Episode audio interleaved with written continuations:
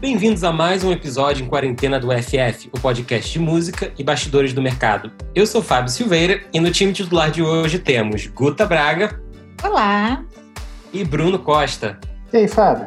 Beleza?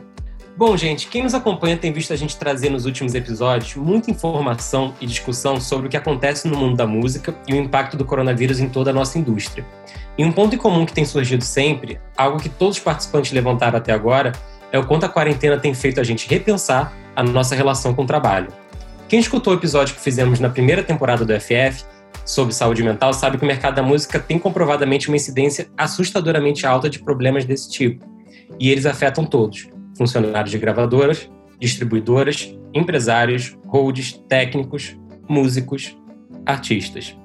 Só para relembrar um pouco, os dois estudos mais recentes, infelizmente nenhum deles no Brasil, e aí o parênteses de que aqui precisamos urgentemente de um estudo assim, mas esses estudos trouxeram números alarmantes. O da indústria o da distribuidora digital sueca Record Union fez uma pesquisa com 1.500 músicos e artistas em 2019, com questões envolvendo o assunto, e indicou que 73% dos participantes sofriam de algum tipo de distúrbio mental, especialmente com idades entre 18 e 25 anos. Na mesma pesquisa, menos de 40% afirmaram terem buscado por ajuda profissional, enquanto mais de 50% revelou se automedicar com remédios, álcool ou drogas. E mais, apenas 19% das pessoas disseram ter apoio dentro da indústria musical para o que passam.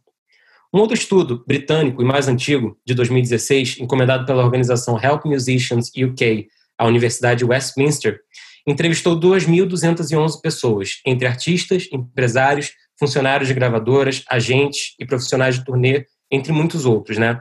Ele foi intitulado Can, Can Music Make You Sick? Ou a música pode te adoecer, o resultado foi alarmante. 71% relataram ter tido ataques de pânico ou passado por situações de alto nível de ansiedade.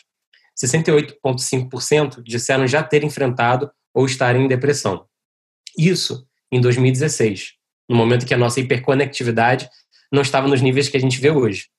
Entender todo esse contexto é fundamental para a gente falar agora de como as mudanças súbitas causadas pela pandemia do coronavírus afetam todo mundo que trabalha com música ainda mais aqueles que tiveram seus trabalhos pelos próximos meses literalmente cancelados da noite para o dia. Em casos como esses, a quarentena precisa de muita perspectiva na abordagem da saúde mental.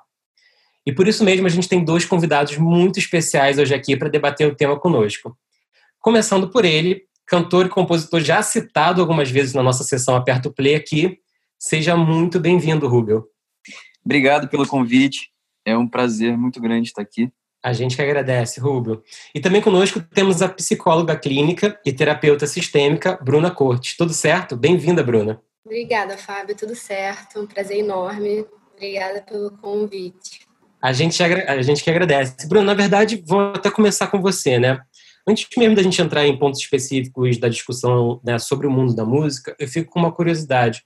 Como tem sido a prática terapêutica é, desde que tudo isso começou? O que as pessoas é, mais relatam para você estarem sentindo, né, como, como terapeuta? É bom, primeiro que a, prática passou para o online agora, né, como a maioria das coisas, e isso tem, tem sido um super recurso, porque a gente tem essa sorte de ter esse recurso aqui, tenho fisioterapeuta, dentista, não, não tem essa mesma possibilidade, né? Então, isso, isso já é um ponto super a favor. E o atendimento online não deixa nada a desejar, é super possível fazer.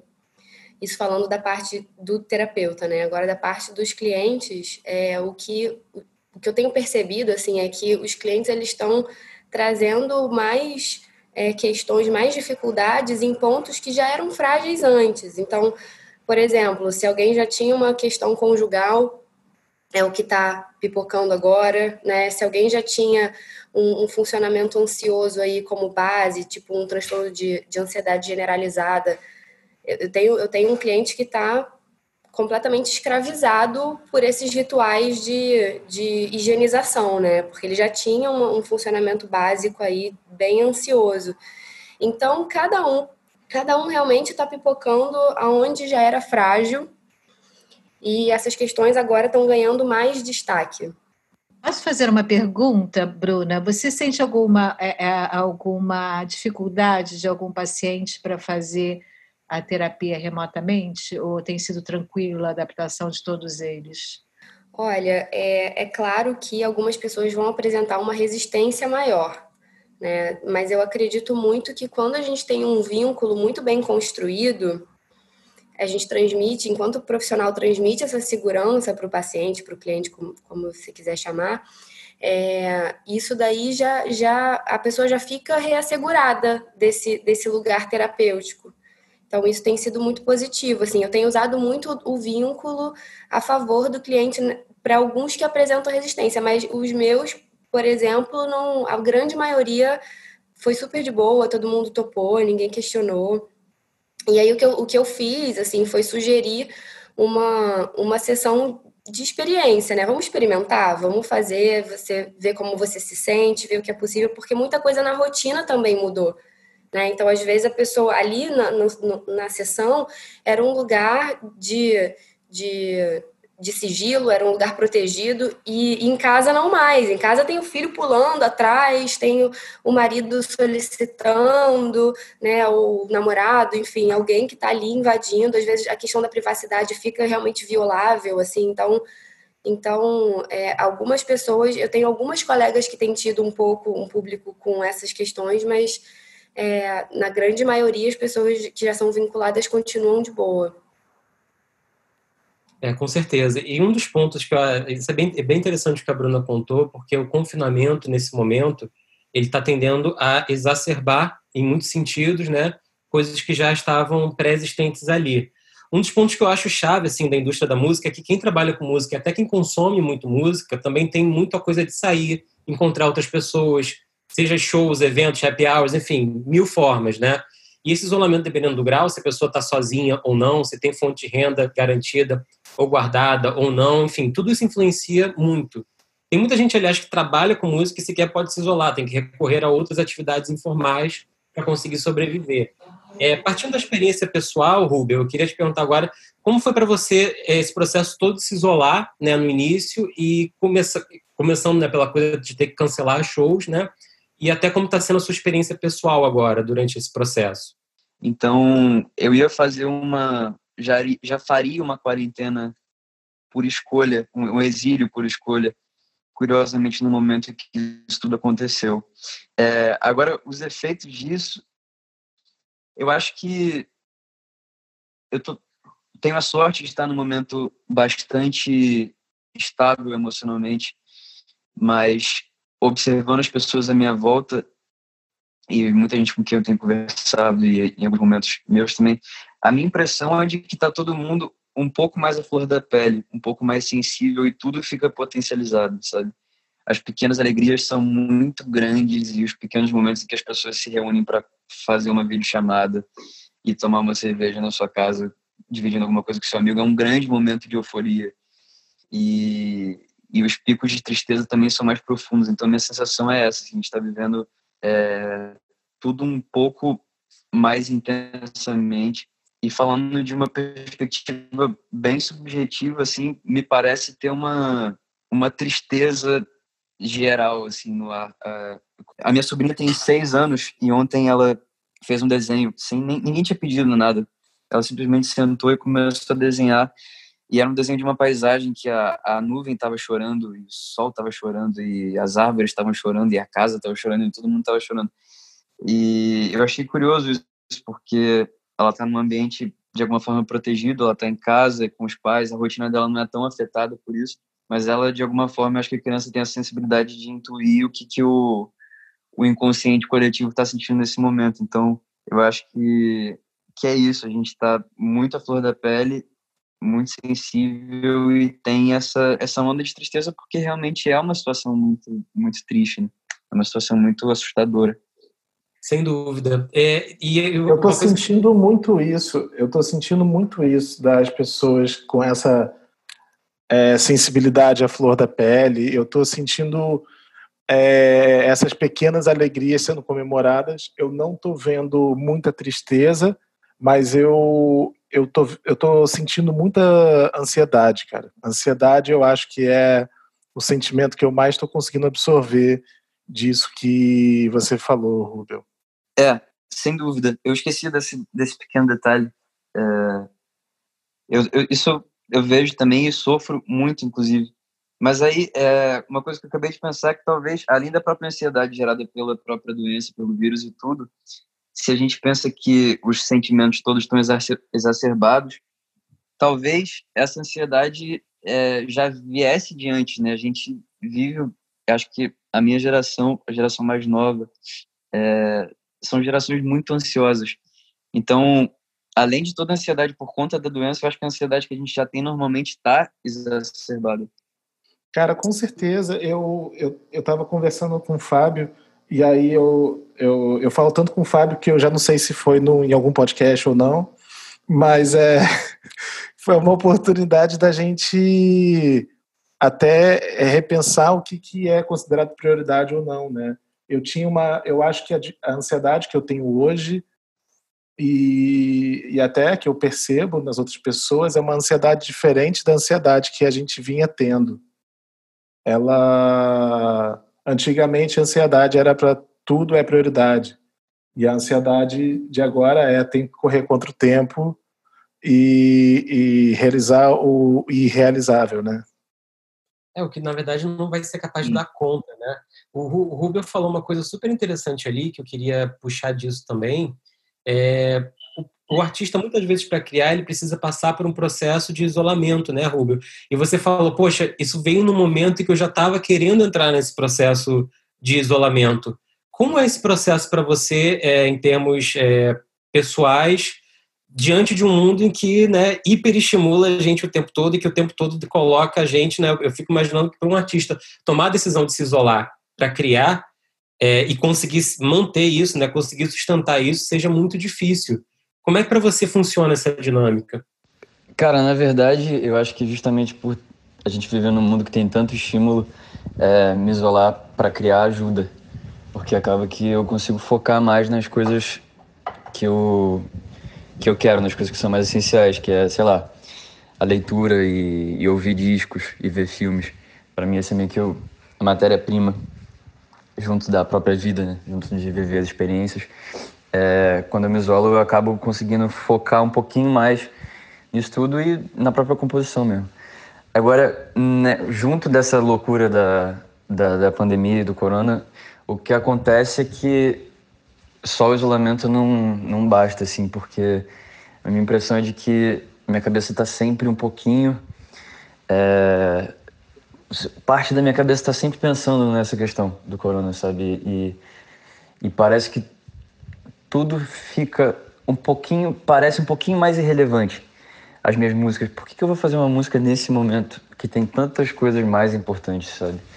É, eu acho curiosa essa essa nova perspectiva que, que a gente ganha nesse momento, que é sair um pouco do nosso umbigo, né, da nossa leitura do mundo tão individualista, que eu acho que é quase que o, o padrão no dia a dia, para a gente ver de uma forma um pouquinho mais ampla, né, olhar um pouquinho mais para fora.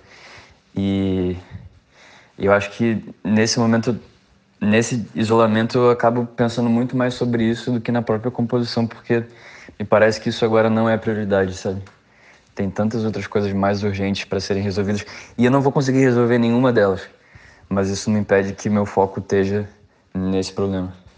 Com certeza. Bom, seguindo, a gente estava falando aqui e debatendo a questão né, da, desse ponto que é muito importante no caso do, dos músicos de, de isolamento, né? É, e essas experiências pessoais são muito interessantes. A Bruna colocava sobre o, o ponto de ter exacerbado muita coisa, né?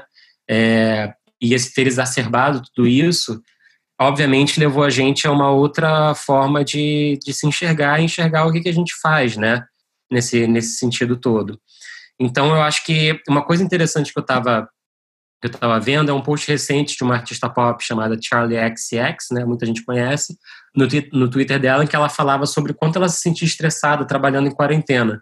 Ela dizia que gravava mais, regravava mais, e se sentia sem propósito quando parava um pouco, que ela caía nas palavras dela num buraco quando ela parava. A impressão que eu tenho olhando o comportamento de muitas pessoas do lado da música gravada, e aí eu me incluo nesse universo, é também um de negação, quase uma síndrome de Estocolmo, de deixa eu trabalhar ainda mais no mesmo modelo de antes para ver se assim as coisas não mudam tanto. Simbólico isso, inclusive, em tempos em que um conservadorismo, que nada mais é do que a essência, do que em essência, né, a dificuldade de abraçar mudanças, fala tão alto. nesse sentido, o que vocês têm visto, assim, é, de possibilidades de olhar diferente, né? A gente tem escutado muitas pessoas falando, eu aprendi que, né? Eu aprendi que a, a, a minha rotina, começo, eu aprendi que a minha rotina de trabalho naquele formato simplesmente é, não funciona se for feita em quarentena. É um outro processo você sair, ver o mundo, se articular, né, versus o que o que a gente acaba é, tendo que lidar ficando no mesmo ambiente, confinado com mais gente, muitas vezes, né, e tendo que lidar com isso tudo. Então, a primeira coisa que eu aprendi é o quanto a gente, foi o que o Bruno falou, a gente tem de urgência nas coisas e elas não precisam né, ser tão urgentes. Segunda coisa que eu aprendi foi é, que o ritmo não precisava ser esse, né, e que a gente tem que entender a gente, a impressão que eu tenho é que muitas vezes a gente age muito baseado no que a gente almeja, no que a gente deseja, né? E aí é, que a gente vive numa sociedade de consumo, né? E de consumismo é muito simbólico disso. Mas a gente vive muito no sentido do que a gente almeja, deseja e muito pouco no sentido é, do que, que é, o mundo está dizendo para a gente, né? A gente está numa maré, a gente está navegando no mar. Existem ondas maiores, menores e a gente precisa aprender um pouquinho a surfar. É, o que, que vocês têm observado para além disso, né, dessa questão do exacerbamento dessa, de, dessas ansiedades, medos e tudo mais? É, em termos criativos, inclusive, né? Vamos lá, a gente tá, a gente tem uma, um, um, momento em que a gente consegue, a gente trabalha muito, mas o quando esse trabalho é uma criação, o quando a gente está efetivamente gerando de valor, que valor é esse que a gente está gerando? Esse valor que a gente está gerando é proporcional ao tempo que a gente gastou trabalhando aquilo? É, é um pouco a própria preocupação que a, que a Charlie XX colocou ali, né? É, Sim. Pontos ali bastante de inflexão nesse sentido. É, infelizmente, nesse momento inicial, a primeira coisa que eu aprendi é que eu consigo sim trabalhar mais do que antes, mas não é uma coisa muito feliz que eu descobri. É, mas eu, eu, eu acho que essa, essa descoberta de que a ansiedade que eu sentia antes, ela era totalmente desnecessária, ela realmente é muito boa. É, eu acho que também é um momento de reflexão para rever os hábitos, né? Porque eu não sei, é como se no momento em que a gente está é, nas mesmas é, paredes sempre, é como se a rotina ela falasse mais alto. Eu, eu sinto ela é, mais evidente nesse, nesse processo. E, e até puxando um pouco o que a Bruna falou antes, é, tem eu também, ao mesmo tempo, eu, eu tenho até saudade de poder discutir sobre essas coisas com a minha terapeuta, porque eu tive que pausar minha terapia por causa dessa questão de não só de privacidade também, mas a questão do, da videoconferência eu não eu não achei que teve o mesmo efeito é, para mim é uma coisa muito pessoal. Eu sei que tem gente que até prefere, mas para mim isso impactou bem negativamente a, a, a, a mudança. Falando do meu ponto de vista, eu acho que eu passei por um processo curioso que é no início da quarentena ter aquela ambição de ser extremamente produtivo e aproveitar esse período da melhor forma possível para conseguir ler todos os livros do universo e conseguir compor as canções mais incríveis e e, e eles, dois dias depois, tudo isso foi se esvaindo, porque me pareceu é, ingênuo, me pareceu de menor importância mesmo é, essas ambições individuais para minha carreira no momento em que a vida de tantas pessoas está em jogo. Pode parecer muito clichê isso, mas o que eu acho que acontece é um pouco do que eu estava falando antes. É uma mudança de perspectiva que é sair um pouquinho da minha cabeça e me colocar é, na cabeça de outras pessoas, me colocar, olhar com mais atenção, mais cuidado e mais carinho para outras pessoas. É quase que uma, um exercício de, de empatia natural que se impõe no momento. Interessante isso nesse ponto, né? É, a Guta ia complementar alguma coisa? Sim, essa, essa, essa coisa que você perguntou de aprender com esse momento, eu aprendi que eu não vivo sem minha liberdade. Eu acho que isso é o mais importante. Trabalhar home office eu sempre trabalhei. Eu não sei se por alguma razão ou porque a gente não tem feito reuniões fora, é, talvez tenha demandado mais do trabalho, é, eu tenho sentido uma carga maior de pressão na urgência, nas demandas dos artistas, querendo tudo para ontem né, nos lançamentos, nos contratos. Então, o, o, o aumento de volume de trabalho foi muito grande. Mas tem um pouco daquilo também, de repente, Guta, de realizar o, o irrealizável, né? que é essa nova ansiedade que, que veio com o home office. Sim, sim. Então é o momento da gente equilibrar as coisas, né? Da gente entender o momento e, e, e trabalhar com, com essa adversidade, né? A ansiedade, eu acho que é um estado natural hoje de todo mundo que está que está passando por esse período de quarentena.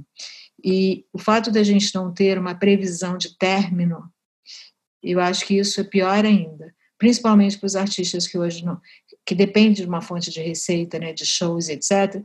Eu acho que isso é até um agravante. Então a ansiedade é até maior. Eu acho que Bruna até pode falar melhor sobre isso, né, no estado natural. É, o fato de não ter uma previsão de término tira um, um fator de, de segurança para a gente, que é a previsibilidade. Tudo que a gente consegue prever, a gente tem a, a ideia de que a gente pode controlar, então, portanto, a gente se sente seguro.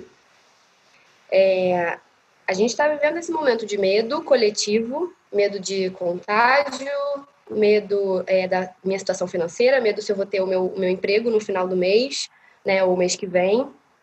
É, medo do meu filho ser prejudicado na escola por não passar de ano ou por conta disso tudo. E, e dentro dessa, desse cenário de medo que é mundial, tem, tem também é, toda que tem, tem uma coisa que vai acontecendo em paralelo que é toda a rotina que a gente tinha tudo que compõe o nosso mundinho, né? Então, assim, os lugares que eu frequento, o meu trabalho, é, as pessoas com quem eu me relaciono, é, o pipoqueiro ali que fica na frente do meu consultório, tudo isso é, é são elementos da minha rotina que estão sempre ali. Eu consigo prever. E aí eu me sinto mais seguro. Então, mesmo para as pessoas que já trabalhavam de casa, muitos elementos da rotina foram, foram suspensos, foram retirados. Eu acho que a falta de previsibilidade da, da doença é uma das coisas mais assustadoras porque se a gente tivesse uma compreensão clara do que vai acontecer e de quanto tempo vai durar, por mais terrível que fosse isso, ainda traria algum senso de conforto, né? Ou pelo menos de, de compreensão da situação. Mas a gente não sabe quanto tempo isso vai durar, a gente não sabe quantas pessoas vão morrer. Podem morrer no Brasil, podem morrer sete, podem morrer sete mil, podem morrer cem mil. É, ainda é uma coisa muito incerta, a gente não sabe quanto tempo as pessoas vão ficar em isolamento. Isso quer dizer que a gente não sabe quanto tempo muitos trabalhadores e muitas empresas vão ficar sem renda. É, Para mim, essa é uma das partes mais angustiantes de tudo. É, é realmente não saber qual é o pior cenário possível ou qual dos cenários vai se concretizar. E aí, isso daí é o que um, um psiquiatra britânico chama de de mundo presumido, Parks, o nome dele, é, ele, ele tem esse conceito do mundo presumido. Esse, todo esse nosso mundo que é presumido ruiu. A gente não tem mais essas referências. Então, isso traz uma sensação de insegurança absurda. E aí é por isso que os especialistas recomendam que a gente siga o que for possível dentro daquela rotina que a gente já tinha antes.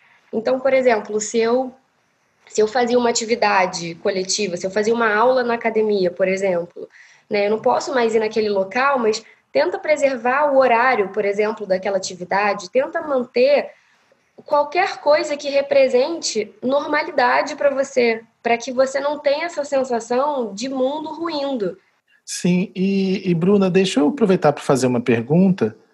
É, aí agora sim, a gente fez a, a, a, uma análise né, dos pontos negativos, mas tentando enxergar esse copo meio cheio em vez de meio vazio, o que, que a gente pode tirar de, de, de bacana assim, em termos de reflexão, em termos de poder repensar ou remontar a rotina? O que, que você acha que é, não só é possível, mas até o que você tem observado de forma geral com, com os seus é, pacientes? Acho que é paciente, né? Não, não sei, acho que é. A gente pode, tem, depende da abordagem. Tem abordagem que chama de paciente, tem abordagem que chama de cliente, tem abordagem que chama de analisando. É, sim, sim. Uma coisa que eu tenho, que eu pergunto muito, assim, para saber quais são os recursos que aquela pessoa está podendo contar agora, nesse momento, é o que está te ajudando? O que, que tem sido recurso para você? E aí eu, eu fiz até pensando nessa, nessa gravação que a gente ia ter hoje, eu vim ao longo da semana passada perguntando para os meus clientes, assim, como uma pesquisa pessoal mesmo. E curiosamente, o que a maioria está respondendo é que eles agora estão fazendo contato com pessoas que eles não faziam contato antes ou há muito tempo não tinham contato. Estão já estando contato com pessoas é, da história já, né, que não estavam mais tão ativas assim no, no circuito. Então, é, isso tem, tem sido um ponto de, de positividade para eles, assim, tem sido um significado positivo que eles estão extraindo. Cada um extrai um significado diferente, né? Então, é, eu vejo as pessoas que já têm um, um, digamos, um potencial terapêutico, digamos assim, né? Que já têm uma capacidade de resiliência maior, essas pessoas conseguiram imediatamente já começar a construir um significado para isso que estão vivendo enquanto tem outras pessoas que estão ainda como se fosse um, uma, um caixote, né, que está levando no mar, assim, e ainda estão tentando levantar ali daquele caixote que, que sentem que estão levando. E você vê diferença do, do momento inicial de isolamento para o momento atual? Tipo, você acha que foi mais fácil ou mais difícil nas primeiras duas semanas? Acho que é, dentro de, eu não, não, vejo assim, não tive, não tenho essa visão ainda da minha prática, mas acho que a gente pode incluir a oscilação disso. Então, o que eu estou percebendo é que tem semanas que alguns clientes estão tranquilos, estão conseguindo desenvolver as atividades né, de uma forma mais satisfatória. Outras semanas eles estão um pouco mais mexidos, com medo ou mais melancólicos. E aí na semana a gente já está na terceira, né? E aí na semana seguinte isso já, já mudou também. Então, poder acolher toda essa oscilação, tudo isso que a gente está vivendo, pode caber toda, toda a gama de emoções dentro dessa experiência. É porque, em uma experiência pessoal, eu acho que, especialmente a primeira semana foi mais difícil, a segunda continuou ainda um pouco, e na terceira, é, eu acho que começou, eu comecei a ficar um pouco mais acostumado. Eu acho que no início a ideia era muito nova e me gerava confusão, assim, eu me sentia um cego no meio de um tiroteio, mas agora eu já, não sei, é como se eu tivesse me conformado, eu estivesse trabalhando com as coisas que eu tenho, né? E Todos até... Né? São... é. eu não entendi. São os estágios, a negação, a aceitação. Por aí, muitas vezes, né? Bruna, é uma coisa que me chama. É, eu queria travar aqui uma, uma, uma conexão com o mercado da música que eu acho que tem, tem alguns pontos muito fortes. Né? Uma coisa que me chamou a atenção, eu estava lendo, é, preparando a pauta para esse episódio, uma matéria muito boa do New Yorker, que saiu da, da revista né, americana, da New Yorker, que saiu no início do mês, chamada, traduzindo para português, Um Momento para Repensarmos Como Apoiamos a Música. Né? E o que ficou muito forte para mim foi a questão de onde existe um suporte, né? A matéria falava em quase 20 mil cartas, tanto de organizações quanto de músicos, técnicos ou artistas, lá nos Estados Unidos, sendo enviadas ao Congresso americano, pedindo um pacote de ajuda que acabou sendo aprovado, né, como na forma de um fundo de alívio para o setor lá.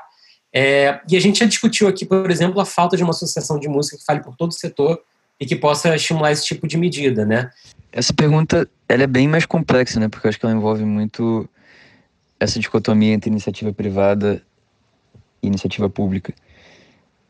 Até que ponto a gente depende do governo para fornecer investimento e dinheiro, ou a gente toma as rédeas e, e consegue esse, esse dinheiro como, como empreendedor, como empresário, como músico independente, ou como músico atrelado a uma gravadora que também é uma empresa privada. É, eu acho que seria incrível viver num país em que o governo pudesse prover um salário base ou um incentivo às pessoas que não têm a condição de viver confortavelmente do próprio trabalho. Esse seria o melhor dos mundos. Não só em período de crise, em qualquer período. E a partir do momento em que o trabalho começasse a andar sozinho, a pessoa tivesse condições de viver a partir do, da venda de disco e de streaming, ela não precisaria mais desse apoio do governo. Eu acredito que esse seria um modelo incrível. Acho que a gente está muito longe disso, infelizmente. E, na verdade, eu fico muito mais com a questão do quantos profissionais do setor da música, em sua maior parte, se acostumaram a trabalhar literalmente se virando, né? sem depender de ninguém, sem fa fazendo por, por si próprio. É quase como se viver de música no Brasil fosse ter que viver desvinculado de um pai, fosse ter que viver desvinculado de um apoio, né? Como a psicologia poderia, na sua opinião, explicar e reforçar que pedir ajuda, inclusive ao Estado, é um ato mais do que possível, mas necessário também? É, eu eu sigo uma abordagem que é muito baseada no vínculo, né? Que é na teoria do apego. É, e nessa abordagem a gente acredita que pedir ajuda nesse sentido aí é um funcionamento saudável. Então tem muita saúde nisso em pedir ajuda, porque a gente precisa estar muito confiante, assim, positivamente, de que alguém vai estar ali para ajudar a gente. Nós somos mamíferos, a gente não pode esquecer disso. Apesar de socialmente, é, hoje em dia, as pessoas terem uma construção de valorizar o desapego, né, esse, esse essa forma evitativa de se relacionar como se fosse uma coisa muito positiva, a gente não depender de ninguém. Na verdade, tudo isso é balela, assim. A gente é, nós somos mamíferos, nós vivemos, nós somos seres relacionais. Então a gente vai estar sempre vivendo em relação, a gente vai sempre precisar de amparo, de suporte. Né? E aí até pensando nessa categoria de artistas, é, se a gente ampliar um pouco o contexto, a gente vai ver que é uma categoria que já estava vulnerabilizada antes por algumas medidas do governo, né? Então, assim, vem esse, esse Covid, vem essa crise, essa quarentena, e é, é para muitos profissionais vai ser como se fosse o golpe final mesmo, porque já estava vulnerável antes. Né? Então, assim, pedir ajuda é, da ordem que for é muito saudável. Claro que eu vou aqui defender a minha categoria e vou encorajar que as pessoas busquem ajuda especializada de psicólogos, né, de psiquiatras, se for o caso de, de tomar uma medicação, de entrar com uma medicação. Mas, assim, pedir ajuda para sua rede social também, né, para sua rede de apoio. Acho que é interessante até fazer um mapinha, assim, de quem, quem são as pessoas com quem eu posso contar. Isso é interessante também. É, pedir ajuda para chefes, enfim, né, para pessoas que, que são do trabalho, né, claro que que dentro de uma medida que seja razoável, né? Avaliando os riscos disso também, né? Mas é, deixo aqui o meu encorajamento para que as pessoas peçam ajuda, porque isso é, é, é sinal de, de saúde e não de fraqueza. Com certeza. E um ponto, o ponto principal, talvez, nisso da, da questão do mercado da música, né? Seja justamente essa eu acho que todo mundo que começa no mercado da música, seja em qualquer área, é autodidata, é autogestor, é auto tudo, né? A gente aprende muito a ser auto, né? Nesse, nesse mercado. E a construção de redes, né, no mercado que é tão regido, sim, por uma lógica de consumo capitalista, em que eu, aquele ali é o meu competidor, não é o meu, o meu amigo, né? é, essa mesma, essa própria lógica em si, muitas vezes, faz com que a gente não volte e pense nesse ponto, né? Que pense que, de fato, é, é uma experiência compartilhada que todo mundo está passando, que nunca ninguém passou antes e que vai exigir soluções é, conjuntas que nunca foram pensadas antes, né? É, esse artigo da New Yorker é muito interessante justamente porque ele fala que, oh, peraí, já mudou, não vai ser igual, né? A gente pode negar e tentar segurar as pontas, mas pelo que está gerando de mudanças dentro da gente, pelo que está gerando de mudanças no mercado, por tudo, por todo esse conjunto de mudanças, né? Sejam elas a princípio assustadoras, horríveis, ou sejam elas instigantes, desafiadoras, né? É, são mudanças que, que, vão permanecer um tempo, né? A gente não sabe o que vai acontecer pós quarentena, se quando abrirem casas de show ou se quando anunciarem festivais, as pessoas vão se sentir com coragem para se aglomerar, com vontade de estarem ali naquela situação. A gente fala, ah, quando terminar a quarentena, vai ser a maior, o maior carnaval de rua de todos os tempos. Até acho que possa ser, mas é, existe, em termos, é, em termos é, financeiros, em termos de impacto, né, são coisas que vão para um lado muito mais profundo desse, desse processo, né?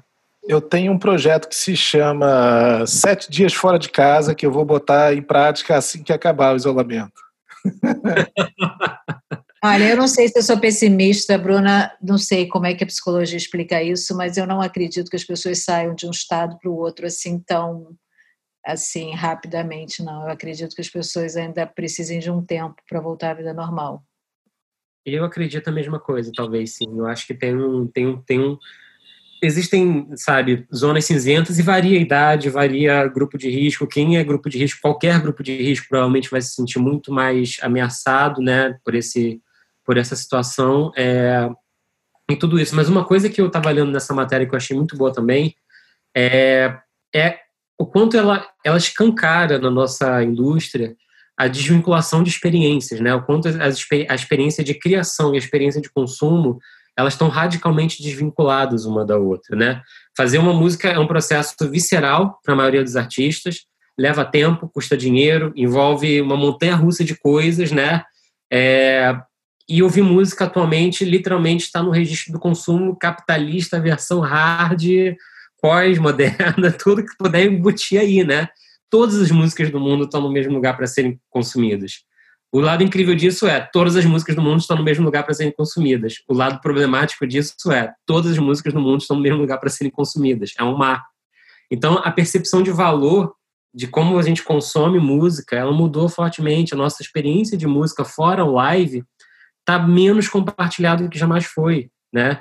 E eu não sei se isso é uma coisa que perdura, né? Eu não tô retratando isso como um problema ou como uma questão, né, digamos, é, positiva, estou simplesmente fazendo um diagnóstico do que está dado, né? E o que está dado é ninguém senta ao redor de um, de um telefone para escutar música, a não ser que seja uma ocasião de festa. Ninguém compartilha a música no carro. Às vezes você está viajando no carro tem as, os, os, outros ocupantes estão de fone de ouvido. Se for de família, 100% de certeza que os outros estão de fone de ouvido, porque ninguém quer ouvir a, me a mesma música um que o outro. Então, assim, esse, esse, compartilhar a troca da música na hora do consumir já mudou profundamente, né? E aí, como é que a gente percebe isso e consegue gerar mais valor para escutar a música, né? Essa semana, só para completar aqui esse, essa linha de raciocínio, acho que foi semana passada, o Bob Dylan lançou uma música nova, depois de muitos anos sem lançar música nova. E aí eu fui pegar para ouvir e eu falei, caramba, são 16 minutos de música, é isso mesmo? Ele compilou um EP numa música, basicamente. E aí eu parei para pensar, falei, não, pera, gente, olha como eu tô. Eu tô acelerado num nível que eu parei para pensar, eu falei, cara, peraí, o Bob Dylan, o cara é incrível, eu adoro, eu, eu, sou fã, ele lança música há muito tempo e eu tô aqui reclamando que eu vou ter que passar 16 minutos escutando uma coisa que eu adoro. Pergunta, ah, você ouviu a música toda? Ouvi, é maravilhosa. mas, mas a questão está justamente nisso, né? Está tá justamente na questão do quanto é, isso muda também a nossa percepção de valor da música e a nossa experiência ao lidar com a música, né? Eu acho que é aí que está o, o X da questão. Com toda certeza, cara, com toda certeza. É, eu tô tendo menos momentos musicais do que eu tinha antes e eu já achava que eu tinha poucos. Tá é... E aí é, até um desafio recente é pensar como que eu posso inserir mais música, né? É, eu, eu costumava no final de semana sempre puxar o violão, pegar um café e eu tenho feito menos isso do que antes, mas não faz sentido, pois eu estou mais tempo em casa. Então, como é que funciona, né? Mas é uma é uma uma das reflexões que eu tenho que, que desenvolver e, e, e pensar formas de, de não deixar essa nova rotina atrapalhar isso, né? E aí, é, eu queria até escutar a Bruna nisso, né? Porque, na verdade, o que a gente está falando aqui é a cabeça funcionar numa lógica de consumo extrema, né? É, e não numa lógica, pera, o que, que eu posso consumir, a maior quantidade que eu possa consumir em pouco tempo. Uma música de 16 minutos é, um, é um, eu entregar 16 minutos que eu poderia estar consumindo quatro outras músicas no mínimo para uma só. Então a gente muda muito a nossa essa lógica, né? Eu queria que a Bruna falasse um pouquinho para a gente como ela percebe hoje é, a questão da experiência, a questão do tempo da experiência, porque estar sozinho, estar isolado, é uma experiência radical consigo mesmo. Né? Quem, tá, então, quem mora sozinho, está isolado sozinho, é uma experiência radical de si mesmo. Né? É, e, obviamente, como tudo fica exacerbado né, e, e transparece mais nesse, nesse sentido, é, como você percebe que isso está alterando a, a, experiência das pessoas, né, o que elas trazem, porque também pode estar exacerbado, mas também trazer é, novas percepções e novas, novas visões e novas, novos olhares, né? O nosso, se o nosso olhar não estiver mobilizado só numa coisa, né, na rotina, o que que mobiliza ele, né? Isso que eu queria entender do que, que você tem observado. É, ao mesmo tempo que está exacerbado, é, tá muito sutil e muito suave, né? As pessoas estão muito mais sensíveis. E aí é tudo tudo nesse momento tá muito para a vida é paradoxal, né? Tudo é um paradoxo. E aí a gente está vivendo esse momento de paradoxo também, assim, não só com relação à música, assim, é, eu estava dando uma olhada no, na lista de lives que vão, que vão ter essa semana, e aí eu vi que tinham dois artistas no mesmo horário, são dois artistas que eu gosto no mesmo horário que eles vão fazer a live. Aí eu fiquei naquela angústia de como é que eu vou fazer isso. Então, assim, a gente está sendo bombardeado de estímulo, porque não só a música e os artistas, mas esses conteúdos de lazer, né, de, é, de cultura também estão competindo com outros conteúdos. Né? A gente diz na Gestalt é, que existe, que a gente vive a ditadura dos deverias, que são todos os comportamentos que eu deveria ter, todos esses mandatos sociais que eu deveria cumprir. E agora, nesse momento de quarentena, é, esses deverias estão tendo um enquadre todo próprio. Né? Então, assim, a gente está sendo. A gente, a gente deveria estar tá malhando, se alimentando melhor, fazendo a minha própria comida, é, aprendendo línguas, a Anitta estava aí aprendendo. Eu vi um vídeo da, da Bruna Marquezine falando: gente, voltei a seguir a Anitta porque ela está fazendo aula de francês, eu tenho que fazer também. Então, assim, isso daí não, é um fenômeno mundial que está acontecendo, né? A gente está tá sendo colapsado pela quantidade de conteúdo que está colapsando também na internet. E a gente vive esse colapso da escolha aqui dentro, que no fundo da, no fundo da, acho que a grande questão é se conectar com a minha escolha entendendo que eu estou sendo regida ali por uma ditadura do deveria. E me conectar com o que, que eu vou escolher. Então, isso que você fez de parar os 16 minutos, falar, não, peraí. É, esse, esse momento de pausa é muito importante. Eu venho falando isso com os meus clientes, assim, de parar quantas vezes for preciso ao longo do dia e se conectar com o que, que eu preciso agora, se perguntar isso. O que, que eu estou precisando? Qual é a minha necessidade nesse momento? Isso, isso é um exercício fantástico. Com certeza. E uma coisa que eu estava pensando aqui também, e uma coisa que eu tenho exercitado muitas vezes, tem sido super legal. Primeiro, para mim é desafiador, como é para todo mundo estar em quarentena, mas na média, assim, por pessoas que eu converso, é mais fácil para mim do que para muita gente, porque eu tenho sempre muita coisa que eu quero fazer. Eu tenho uma pilha de livros que eu estou colocando em dia, eu tenho filmes para ver, eu tenho séries para ver, eu tenho coisas para escrever, programas para criar. Então, para mim, tem um, tem um mix aí de coisas que se resolve. Mas uma coisa interessante que eu pensei, que eu queria compartilhar, é que é, eu me vi nesses dias, né, nessas, nessas últimas semanas, escutando coisas antigas, músicas antigas que eu gostava muito, e para mim foi um processo super interessante terapêutico de olhar e entender, peraí, quem eu era naquele momento, que sentido aquilo fazia para mim, que pedaço eu perdi de mim, que pedaço aquilo ali ainda fala, aquela música ainda fala para mim. É, então, não, não é um, um apelo é, público para que a gente volte a consumir catálogo ao invés de lançamentos fortemente, mas é uma, é uma, é uma visão de que eu entendi que voltar às vezes a essas etapas e esses eus do passado me trouxe sensações, me trouxe conexão, me trouxe eu me reconectar comigo mesmo. E eu achei que que poderia ser um caminho interessante e tem sido bem legal, né? Isso é uma coisa. Outra coisa interessante que eu, que eu acho é do lado dos artistas, e, e daí que eu, que, eu, que eu entendo dessa coisa da maré, a gente está muito preocupado em como chegar, né? Como fazer a música chegar às pessoas na melhor das intenções, muitas vezes, né? Às vezes o artista produziu música que está muito em conexão com esse nosso momento aqui, mas essa música ela vai ser lançada com toda a melhor estratégia de marketing. Ela nesse momento está competindo com muitas coisas, muito mais coisas do que é, se fosse um uma vida normal, corriqueira, ou não, de repente, só de uma forma diferente, porque tira o fator rotina fora, entra o fator é, rotina em quarentena, mas é, com esse hiperestímulo.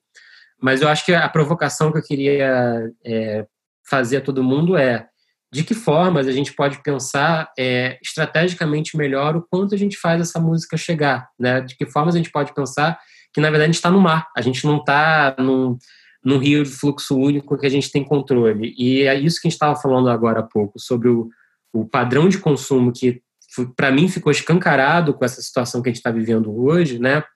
É um padrão de consumo que estava, inclusive, adoecendo, em certa medida, o fazer artístico, né? Peraí, música de, de no máximo três minutos. Não, peraí, música, o refrão tem que chegar rápido. Não, peraí, sabe? Uma coisa que, tudo bem, artisticamente pode funcionar, é, mas ainda vai ter artista que vai querer lançar música de 16 minutos, vai ter artista que vai ter uma música que vai ser um hit que pode ter quatro, cinco, né? Então, é, a, o, o, pensamento aqui está muito no que, que o artista pode fazer, até, até que ponto é, se pode fazer diferente, se na ponta, quem está consumindo, quem está escutando, quem está é, lidando com isso, de uma certa forma, está um, arraigado, né? Nessa, nessa, nessa velocidade e nesse, nessa lógica de consumo extremo, né? Eu estou usando muita palavra consumo porque para mim consumo é, ficou absolutamente escancarado quanto o que a gente precisa consumir para efetivamente levar uma vida feliz é pouco perto da quantidade de coisa que a gente consome desnecessariamente, né?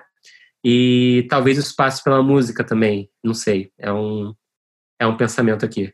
Fábio, eu tô em silêncio há um tempo ouvindo você falar, mas é porque tá tão terapêutico.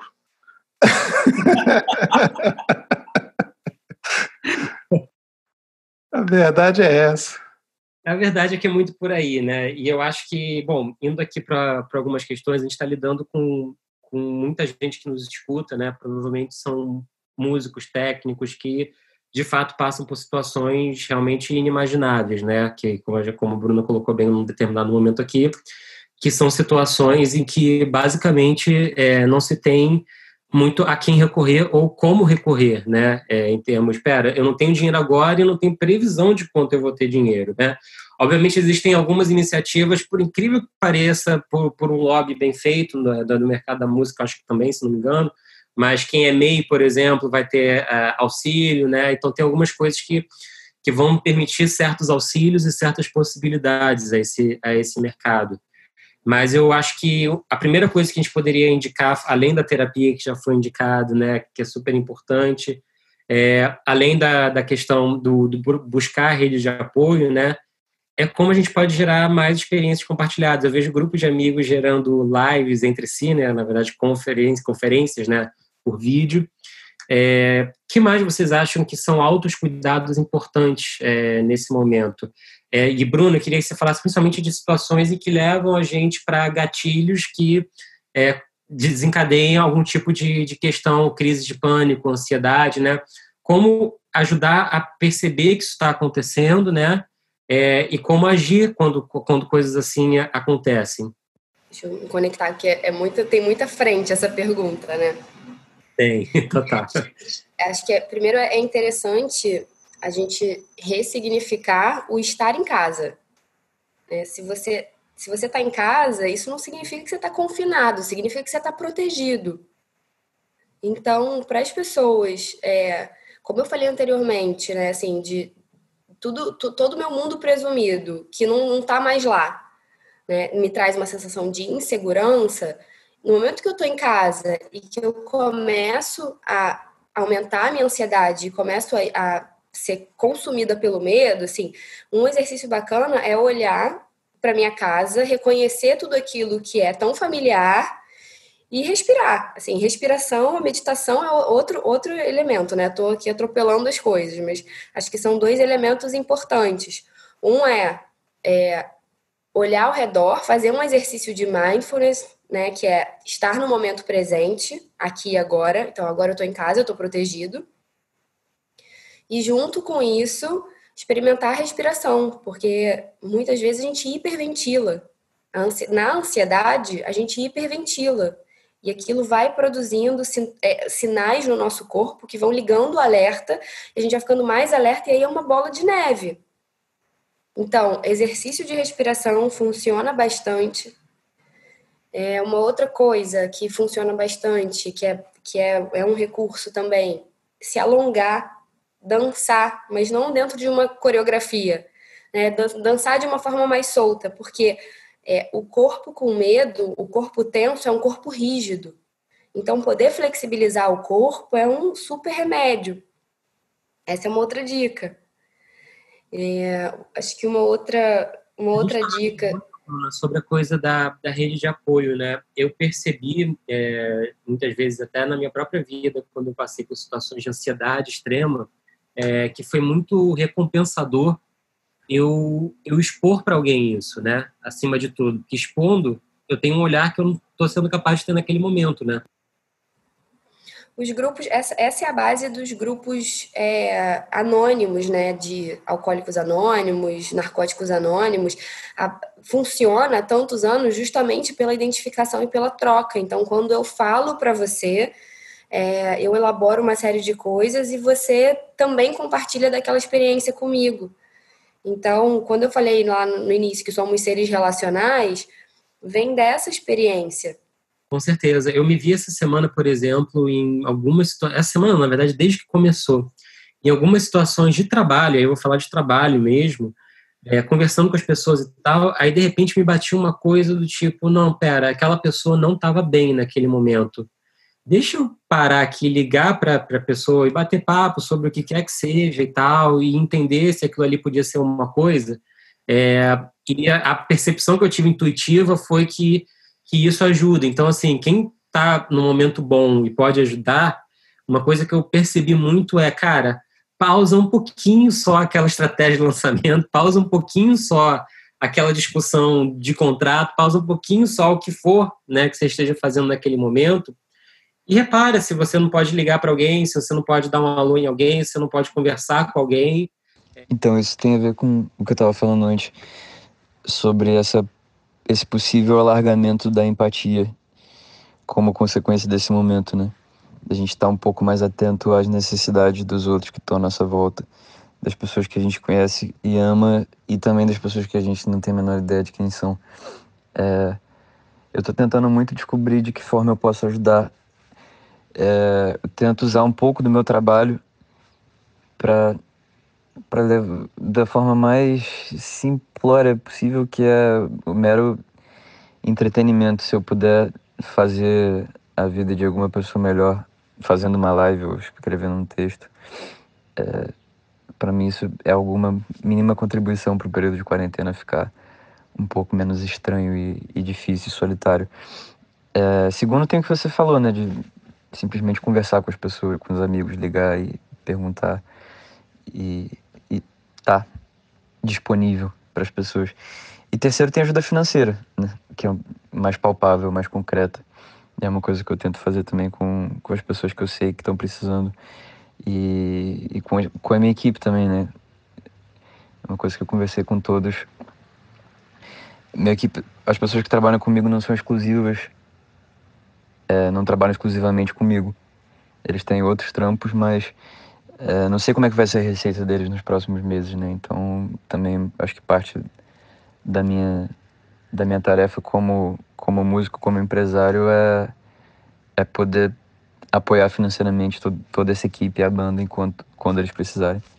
Com certeza. Eu, inclusive, lamento profundamente todas as vezes que me chamaram em videochamada no WhatsApp. Eu, sei lá, estava cozinhando, meu celular estava carregando e eu acabei não atendendo, mas depois mandava mensagem e tudo mais. Então, eu percebi que tem, tem um mecanismo que a gente pode usar também que é proativo, né? Que é a gente efetivamente olhar para o outro e falar, poxa, será que eu posso ligar para aquela pessoa e, e, trocar ideia e falar e rir um pouco e, e, e falar sobre a vida, né? Descontrair sempre tem um, tem um efeito, para mim pelo menos, é, que dura um bom tempo, por mais que as noias voltem. Oferecer, está falando no sentido de oferecer a conexão antes, de, antes que a pessoa precise pedir. Exatamente.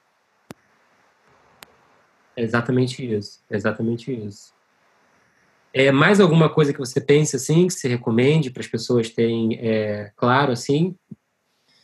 Diminuir a autoexigência. Boa. Estava falando hoje com uma, com uma paciente mais cedo, é, que eu tava falando, ela estava se cobrando que ela achava que ela tinha que render mais, justamente nesse momento que ela só trabalha, né? Ela só tem essa obrigação e essa possibilidade na vida, é, é, segundo ela. E, e eu falei para ela, eu falei, eu acho que as únicas pessoas que estão trabalhando mais e estão produzindo mais que produziam antes são pessoas que trabalham diretamente relacionadas ao coronavírus e a, a, a essa, a essa pandemia, porque de resto, né, ou então pessoas que estavam subfuncionando antes e tomaram um sacode e agora estão precisando se reorganizar. Mas de resto, ninguém está produzindo na mesma medida.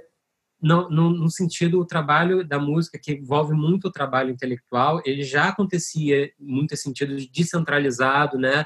Em, muitos, em muitas ocasiões de home office, enfim, todo esse processo. Então, ele é um trabalho é, que ele tem todos, toda a parte afetada, mas a rotina dele, se você não está falando de live, basicamente, né, de, de do ao vivo, é, ela, ela muda muito pouco, né? Então, a, a, chance dessa rotina ficar exacerbada em muitos sentidos, né? Tem, tem, tem justamente isso. Então, você cobrar menos, eu adorei. é muito bom, gente. Eu acho que a gente pode ir para o Aperto Play, então. Então, bora, gente, aperta o play. Eu vou começar com a nossa convidada, Bruna. Bruna, para quem você aperta o play? Eu aperto o play para uma banda que eu gosto muito, que é a Lineker e os Caramelos. É, eu tenho ouvido muito o, o, álbum deles Goela Abaixo e eu escuto pelas manhãs, tomando meu café, e para mim me traz uma calma muito grande, acho eles profundos e, e, e inspiradores. Que delícia de aperto play. É, Bruno, para quem você aperta o play? Cara, a verdade é que lembra do meu relato de que eu tô com menos contato com música do que eu deveria? Eu, tá tanto assim? Cara, então, é, é, é, meio louco, porque eu vi que teve lançamento dos Strokes, teve lançamento do Wolfpack, inclusive é o segundo em sequência que eles estão lançando single. Teve o já mencionado pela Guta, o álbum do The Weeknd, teve dois singles do Base e teve também no final de março que passou totalmente despercebido o álbum do Childish Gambino. Então, é, eu acho que eu preciso fazer futuros apertos, aperto play, né? Tá devendo, é, eu vou, vou, cobrar então um report sobre todos esses aí, inclusive eu mesmo não ouvi do Childish Gambino ainda. É, é. Guta, quem você aperta o play, Guta? Esse é maravilhoso, olha o título. Não tem bacanal na quarentena. Adorei o título. Aí ele me vem com duas faixas incríveis. É, amo Cardi B e odeio Bozo. Adorei. E o outro, o outro é homenagem à galera do Tinder. Presa em casa, cheio de tesão. Fica a minha dica do Aperto Play. Sensacional. Rubel, para quem você aperta o play? Queria recomendar o disco do Cícero, Cosmo, que saiu acho que faz mais ou menos um mês, talvez um pouquinho menos, foi durante o período de quarentena já. Eu sou muito fã do trabalho dele, de toda a discografia, esse já é o quinto disco dele. É, o Canções de Apartamento, primeiro, me pegou muito lá no início, acho que em 2011, e me inspirou muito a compor o Pearl. E é um desses artistas raros, eu acho que, que vai ter uma discografia muito extensa e, e sempre sempre inovadora, sempre se atualizando, sempre trazendo alguma coisa diferente, sempre se reinventando. Por mais que ele tenha uma estética muito marcada, eu acho que cada disco traz um pouquinho, traz cores novas. E acho que é um disco bom para esse momento que a gente está vivendo também. Muito bom, muito bom. É, bom, eu, eu tenho indicações é, bastante diversas aqui. Eu começo com um single de um artista que eu não conhecia, que saiu semana passada, se não me engano. Ele, o artista chama Nick Hakim, com K, é, e a música chama Kadir, Q-A-D-I-R. Ele fez essa música em homenagem a um amigo dele que faleceu é, muito jovem, há dois anos atrás. E é uma música que bebe muito de, de Curtis Mayfield, bebe muito de um de um soul ali também, é, sendo que ele não é um cantor tão bom quanto esse, né? Quanto esse. Então, mas mesmo assim ele faz uma música linda, linda, linda. É, tem uma leveza nela e, e, ao mesmo tempo uma letra super, super bonita, assim, que bateu bem, assim. Então, Nick Hakim, Kadir. Eu recomendo também, indo para um outro espectro completamente diferente, Eu recomendo, é, eu, tô vendo cada vez mais o funk brasileiro aparecendo é, em produções nacionais e internacionais. E, e vou recomendar de quem faz isso, digamos, desde sempre e desde sempre muito bem, que é o Heavy Baile. É, o último single do Heavy Baile, que chama Vai Quebrando, Desce que Desce, é um single absolutamente maravilhoso. É, tem uma basicamente instrumental, muito bem feito, e o Léo Juste, que é o produtor e a cabeça por trás da Heavy Baile, absolutamente brilha nessa música. Minha última recomendação, indo para outro é, oposto, né? É, é, um álbum novo de uma artista americana é, chamada, o nome é difícil, gente, Waxahachie, W-A-X-A-H-A-T-C-H-E-E, é, é um nome bem difícil de, de pronunciar, mas ela já está aí desde o primeiro disco dela, se não me engano, de 2012. E esse último álbum dela chama Saint Cloud. E é um disco muito, muito, muito bonito que mescla folk americana, um, até umas pitadas de country, mas muito bem feito, muito bem produzido. É daqueles discos que você coloca, deixa tocar e, e tudo flui. Então, Waxahachie, nome difícil, Saint Cloud. Bom, gente, quero agradecer muito a presença do Rubel, muito a presença da Bruna, muito obrigado por estar com a gente nesse episódio sobre esse tema tão delicado e precioso ao mesmo tempo para a gente nesse momento. Eu que agradeço a oportunidade, é sempre um prazer estar contribuindo com o olhar da psicologia. Obrigada mesmo pelo convite. A gente agradece super. Obrigado, obrigado a gente. E eu vou agradecer também em nome do Rubio. Brincadeira, não vou não. Gente, a gente se vê semana que vem no próximo Fast Forward. Muito obrigado e tchau. Valeu, valeu.